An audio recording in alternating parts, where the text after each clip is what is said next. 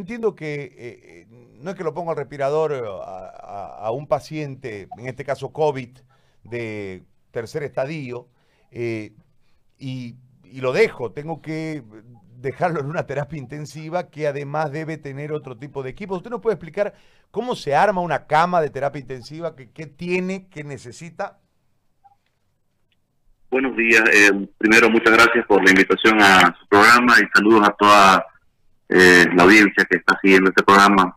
Eh, sabemos que estamos en una época muy muy compleja y bueno, ahorita todo lo que se habla es básicamente en torno al COVID-19 y, y básicamente el temor de toda la población es ingresar a una unidad de cuidados críticos, ¿no? Porque la gente sabe que, el porcentaje de letalidad es donde se incrementa cuando el paciente ya llega a este tipo de unidades de alta complejidad.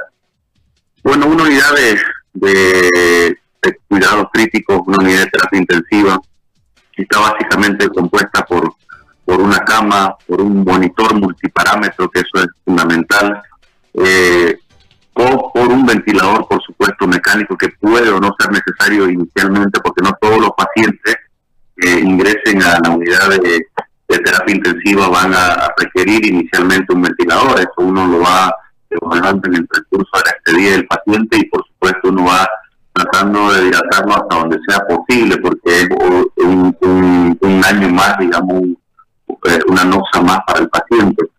Necesita, este, además, eh, lo que le comentaba, múltiples bombas, porque se pueden utilizar medicamentos que son bien controlados, como las drogas vasoactivas para mejorar la presión arterial, el fluido de líquidos y otro tipo de medicamentos como analgésico en el, caso, en el caso de que el paciente llegase a estar eh, entubado y dependiente de una máquina para que se acople, es decir, para que el paciente pueda estar dormido o en coma inducido y el ventilador pueda trabajar en forma más adecuada, ¿no? Eh, y obviamente todo lo que conlleva este, el resto de, la, de las atenciones, un paro de reanimación cardiopulmonar que tiene que estar siempre al lado del paciente, equipos como un electrocardiograma para poder este, igual realizar estudios eh, cardiológicos dentro del, lugar de terapia, un ecógrafo también dentro del lugar de, terapia propio del lugar, un equipo de rayos X portátil también dentro del mismo lugar, este, eh, una serie de, kits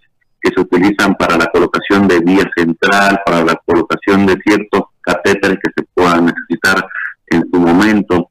Entonces, eh, estamos hablando de que es una eh, es una unidad que implica muchos, muchos recursos este, en cuanto a, material estamos hablando, ¿no? No solamente en una cama y un ventilador, con eso yo voy a tener una terapia intensiva.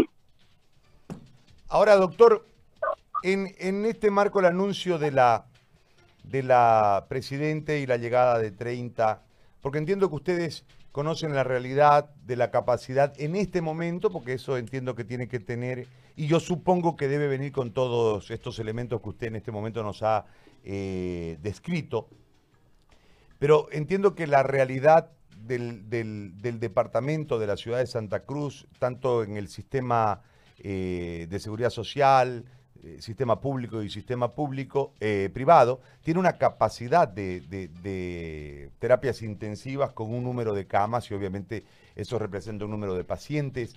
Con este crecimiento que vamos experimentando y con eh, la gravedad de algunos, de algunos pacientes y demás, nosotros estamos en qué momento? Es decir, debemos preocuparnos en ampliar o debemos actuar sobre eh, el estadio 1 para evitar que los contagiados se compliquen y lleguen a la unidad de terapia intensiva?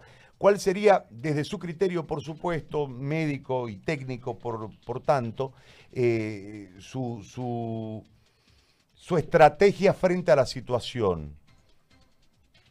Bueno, eh, esta es una pregunta muy interesante. En realidad, podemos tener, triplicar, si usted quiere, la de, ventiladores, la cantidad de, camas, eh, la cantidad de, hospitales, pero no nos olvidemos de algo muy importante. Este, Santa Cruz y Bolivia no cuentan con los recursos humanos necesarios para, para, para atender este, tantas camas que se podrían implementar. Entonces, desde mi punto de vista médico este, y técnico, eh, la, la solución tiene que estar en, tratar de mantener una meseta eh, controlada para que evitemos un desborde que al final eh, nos va a llevar a, un colapso total y que va a ser totalmente descontrolado. Eso es lo que tenemos que evitar. En este momento creemos que se cuenta, gracias a Dios, aún con eh, la capacidad necesaria para atender los pacientes que tenemos en este momento. Pero si esto continúa en un crecimiento exponencial como lo ha venido haciendo, este, lamentablemente va a llegar un momento en donde nos vamos a ver desbordados hágase lo que se haga, porque no se cuenta con el recurso humano. Los médicos eh, de, algunas especialidades como los, terapistas, los clínicos, los emergenciólogos, eh, los anestesiólogos, eh, están prácticamente volando esfuerzo en este momento, ¿no?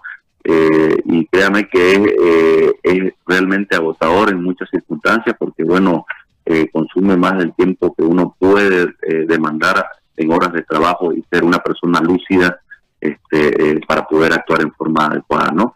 En el, en el momento tenemos aún, eh, creo, eh, controlado todavía los espacios necesarios y las unidades necesarias tanto en el sistema público como en el sistema de seguridad social como en el sistema privado, porque hay clínicas que están creando unidades de COVID, que me parece fantástico, este, o sea, están ya adaptando sus establecimientos porque porque están viendo que eh, vamos a necesitar, digamos, este, más cantidad de, espacios, sobre todo en unidades críticas, ¿no?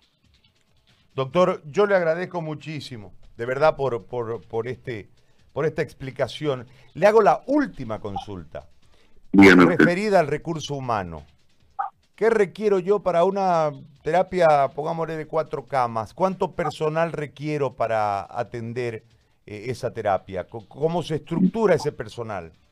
Bueno, se necesita, este, se habla de que se necesita un promedio de una licenciada eh, mínimo por, por, tres camas, podríamos manejarnos por cuatro camas, dos auxiliares, o sea, un auxiliar para dos camas eh, es, es, lo ideal y por supuesto un médico que esté a cuerpo presente. Entonces estaríamos hablando de fácilmente cuatro personas eh, en ese momento. un médico está hablando por turno, ¿no?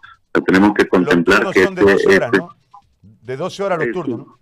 Correcto, correcto. estaríamos hablando más o menos un promedio de cuatro médicos a cuerpo presente, ¿no? Estaríamos hablando de, en el caso de las licenciadas, ahorita por esta situación especial también están, están aumentando sus horas, entonces estaríamos hablando de eh, dos por son cuatro licenciadas y más o menos ocho auxiliares. Entonces, eso es lo que necesitaríamos para una unidad de cuatro camas. Como le digo, este, demanda una cantidad de recursos importante este, y lamentablemente pues los equipos solos no, no pueden funcionar. O sea, se necesita la presencia de los profesionales, ¿no? Ahora, le, le pregunto algo porque vienen 300 ítems. Tenemos en este momento, como le digo, en descanso, sin trabajo, sin ítem, sin contrato, eh, personal que pueda venir en este tipo de especialidades dentro de las eh, unidades de terapia intensiva? ¿Hay gente que pueda tomar esos ítems y trabajar? ¿O tenemos un déficit también de formación ahí? Tenemos un déficit de formación, Ariane, ¿no? Hay un déficit de formación que eso es, eso es algo real y palpable y, y bueno, en realidad eso este, depende de muchos factores, pues no, no creo que no es culpa del gobierno en este aspecto ni de los anteriores ni de los anteriores porque lamentablemente es lo que tenemos en este momento acorde a más o menos la población que cuenta Bolivia. O sea, Bolivia estamos hablando de 11 millones de habitantes y con la cantidad de médicos que había era creo que suficiente. Nadie esperaba algo que suceda algo este, tan fuera de serie como ha sido el COVID, que en realidad pues ha desbordado, eh, estamos hablando de países de primer mundo que, cuentan con, mucho más recursos económicos y humanos que nosotros.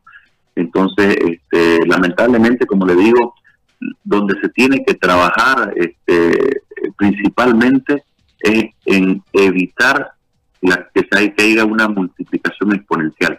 Eso es lo que tenemos que trabajar.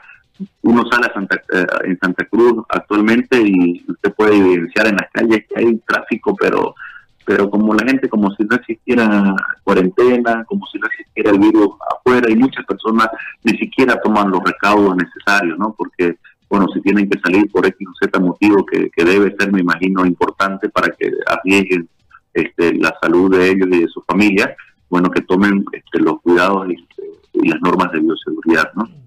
Muy bien. Sí. Una, una consulta. Eh, doctor, buen día. Le saluda Jorge, Jorge Áñez. Eh, a escala mundial se conoce que entre 12 y 15% de los que contraen la enfermedad es el personal médico. En el caso específico, no sé si lo tiene el dato, si no lo tiene, lo comprendemos, pero en el caso específico de la caja petrolera, ¿cuántos médicos son eh, atendiendo la pandemia y eh, cuántos han sido alcanzados por el coronavirus? ¿Cuántos están infectados? No lo tengo el dato exacto y bueno, en realidad eso tampoco es por compete dar la información, pero como en todas las entidades de salud, eh, créanme que hay bastante personal de salud, no solamente médicos, porque dentro del personal de salud se incluyen enfermeras, se incluyen este, auxiliares licenciadas, eh, técnicos de rayos X, personal de laboratorio, personal administrativo que trabaja en hospitales. Tenemos nosotros pacientes que, que, bueno, que lamentablemente han adquirido esta enfermedad, pero gracias a Dios, este, hasta donde tengo entendido, están todos en una situación estable. Doctor, ahora sí, le agradezco muchísimo por esta entrevista, ha sido muy amable. Que tenga un buen día y cuídese, doctor. Gracias, igualmente, muchas gracias a ustedes por, por la oportunidad. Igualmente, igualmente. Ahí está el doctor José Luis Valverde, jefe de terapia intermedia de la Caja Petrolera.